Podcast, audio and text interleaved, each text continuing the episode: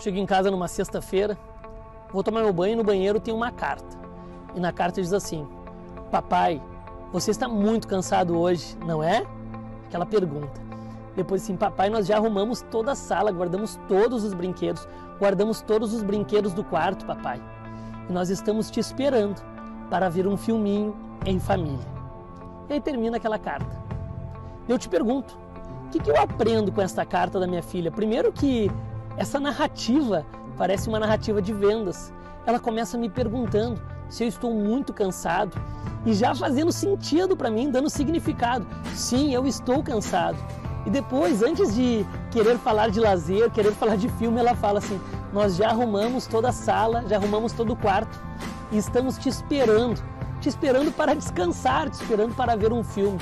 Veja bem, minha filha de 7 anos, com a sua criatividade, o seu jeito de se comunicar, ela começou fazendo pergunta. Depois ela trouxe um porquê e depois ela trouxe uma solução.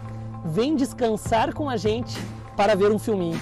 Espero que essa sacada da minha filha de 7 anos possa fazer você melhorar a sua narrativa de comunicação com os teus clientes. Um abraço.